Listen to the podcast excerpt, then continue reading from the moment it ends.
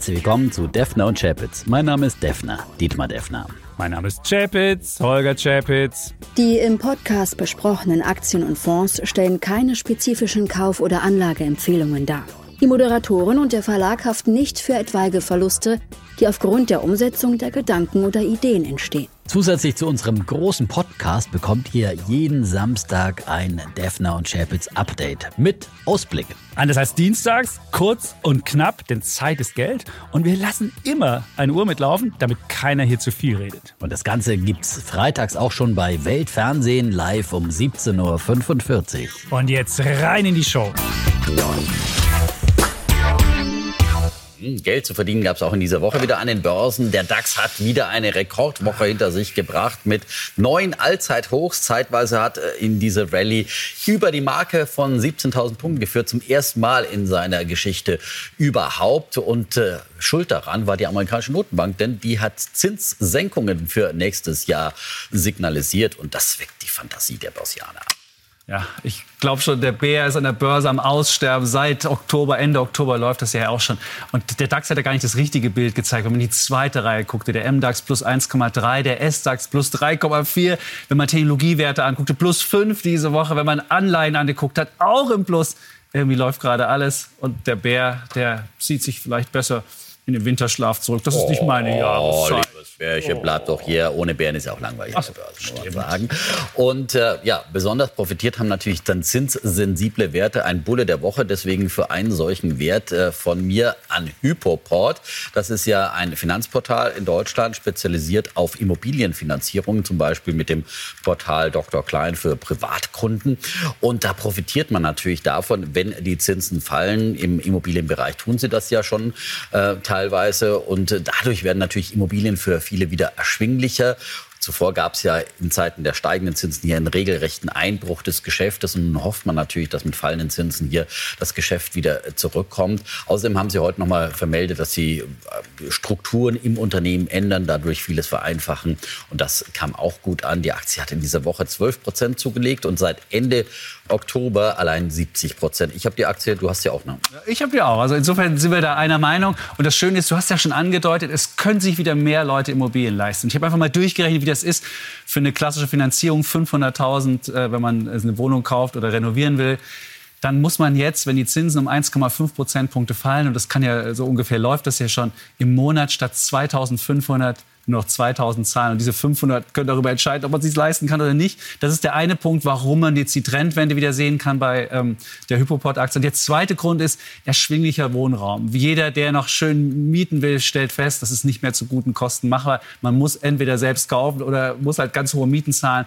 Und die beiden Aspekte, Zinsen runter, ähm, Knappheit am Wohnmarkt, das führt dazu, dass die Aktie noch Polizei. Insofern bin ich einer Meinung mit dir. Die Aktie ist jetzt allerdings schon über das Kursziel der Analysten hinweg äh, gestiegen. Ähm, das liegt aktuell noch 9 Prozent unter dem aktuellen Kurs. Aber auf Analysten ist ja Verlass. Sie hängen ihr Fähnchen dann auch immer in den Wind und werden sicherlich dann ja. ihre Kursziele den Kursen anpassen. Normalerweise sollte es eigentlich andersrum sein.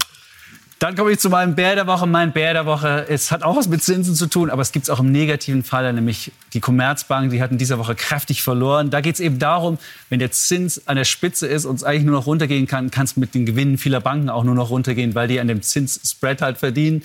Und man darf nicht vergessen, Commerzbank im dritten Quartal einen Zinsüberschuss von 4,8 8 Milliarden. Das könnte im vierten sogar nach 5 gehen. Wenn jetzt aber die Zinsen wieder gesenkt werden, dann ist es vorbei mit dem schönen Zinsspiel. Viele Analysten haben deswegen auch schon die Banken so ein bisschen runtergestuft. Und das Zweite bei der Commerzbank, was auch nicht richtig positiv ankam, wir hatten ja die Haushaltseinigung, Haushaltsstreit und hat der Finanzminister Lindner gesagt, oh, wir haben ja da ein paar Staatsbeteiligungen, 15,8 Prozent an der Commerzbank, ungefähr 2 Milliarden wert und vielleicht will man die auch verkaufen, das ist auch nicht gut. Wobei man sagen muss, wenn das verkauft würde, dann würde vielleicht, könnte man das einen Merger machen und vielleicht so eine Vermählungsprämie noch rausholen. Insofern ist die Commerzbank vielleicht nur ein kleines Bärchen und kein großer Bär. Die Fusionsfantasie ja. der Commerzbank, ein Märchen, das schon fast so alt ist wie die Commerzbank selbst. Einmal wurde sie ja mit der Dresdner vermählt und immer wieder wird die Deutsche Bank da genannt. Aber vielleicht ist die Deutsche Bank aktuell im DAX die bessere DAX-Aktie und die bessere Bankaktie für Anleger im Depot, weil die profitiert ja eher vom Kapitalmarktgeschäft. Wenn Anleihen und Aktien steigen, dann hilft das äh, der Deutschen Bank, die nicht so zinsgeschäftsabhängig ist wie die Commerzbank. Ja, stimmt. Vielleicht gibt es ja wieder ein paar neue Emissionen im kommenden Jahr. Jahr, wenn es an den Börsen weiter so gut läuft. Kommen wir zum Thema der Woche und da müssen wir das Megathema, wir haben ja hier die ganze Zeit schon drüber gesprochen, es geht um Zinsen. Da gab es ja in dieser Woche zwei große Zinsentscheidungen, die unterschiedlicher nicht hätten ausfallen können. Die eine, die amerikanische Notenbank am Mittwoch, da sagte Jerome Powell, hey, nächstes Jahr können wir uns vorstellen, drei Zinssenkungen. Die Märkte preisen schon mal sechs Zinssenkungen ein. Da dachten die Leute so, hey, Donnerstag kommt Frau Lagarde, wird das Gleiche erzählen. Und Frau Lagarde sagte aber so, äh, wir haben noch nicht mal über Zinssenkungen gesprochen. Da preisen die Märkte aber auch sechs Zinssenkungen ein. Insofern stellt sich die Frage, was passiert da wirklich? Und ich könnte mir vorstellen, dass die EZB jetzt noch so ein bisschen ruhig hält und versucht, so ein bisschen die Pferde äh, festzuhalten. Aber sie wird auch nicht drum kommen, die Zinsen zu senken. Ich glaube, die FED wird die Zinsen im nächsten Jahr vier bis fünfmal senken. Die EZB wird das auch tun. Zum einen die Inflation, die wird zwar nicht viel weiter fallen, weil es ist schon ein bisschen klebriger. Wir haben ja demnächst höheren CO2-Preis, Spritpreis und so weiter. Es wird nicht richtig runtergehen, aber die Konjunktur wird nicht richtig gehen. Und dann glaube ich, dass die Zinsen gar nicht weiter gehen können als runter. Insofern wird die EZB irgendwann, ob sie will oder nicht, das machen müssen. Da bin ich bei dir, dass beide große Notenbanken mehrmals nächstes Jahr die äh, Zinsen senken werden. Man hat sich ja jetzt gefragt, warum gibt es aber jetzt so unterschiedliche Zinssignale von diesen beiden Banken, wenn doch die Ausgangslage relativ ähnlich ist. Aber ich muss sagen, die FED hat ja wesentlich früher angefangen, die Zinsen anzuheben und sie auch deutlicher angehoben, nämlich bis auf 5,5 Prozent, also fast ein Prozentpunkt höher als äh, das Niveau in Europa. Da kann sie natürlich jetzt auch früher damit beginnen, die Zinsen zu senken und die Signale entsprechend äh, zu senden. Und ich glaube auch, dass die amerikanische Notenbank versuchen will, äh, rechtzeitig vor diesem nächsten äh, Präsidentschaftswahljahr zu agieren und auch rechtzeitig die Zinssignale entsprechend zu geben, damit man nicht in den Verdacht kommt, hier äh, irgendwie Partei ergreifen zu wollen. Wir sind heute so weihnachtlich, ja. einer Meinung wir ja immer. Weihnachtsfeier gestern. Das stimmt, wir haben auch getanzt zusammen. Insofern sind wir auch einer Meinung, was Kapitalmärkte anbetrifft. Fast schon, ja, wunderbar. Aber ich glaube auch, Zinsen werden nächstes Jahr sinken. Aber das muss nicht unbedingt gut für Aktien sein. So wie wir jetzt ja, wir hatten ja die Rallye wegen der Zinssenkung. Ich glaube, da ist schon jetzt alles eingepreist. Und ich glaube, die Zinssenkung werden im ersten Halbjahr den Aktien wenig nützen. Und insofern ähm, heißt es nicht zwingend sinkende Zinsen, steigende Aktien, lieber Defner. Und da sind wir unterschiedlicher Meinung. In der Tat. Und äh, ich glaube ja, dass die Zinsrallye nächste Woche wieder fortgesetzt wird. Der DAX hat ja am Ende dieser Woche dann ein bisschen federn lassen müssen, ein paar Pünktchen mhm. abgegeben, aber eigentlich unverändert aus dem Handel gegangen. Ich glaube, nächste Woche kriegen wir wieder eine Bullenwoche. Die Vorweihnachtsrallye wird noch mal ein bisschen weitergehen, wenn auch die großen Investoren jetzt ihre Bücher schon langsam geschlossen haben und da nicht mehr so richtig viel Volumen dann im Markt sein wird.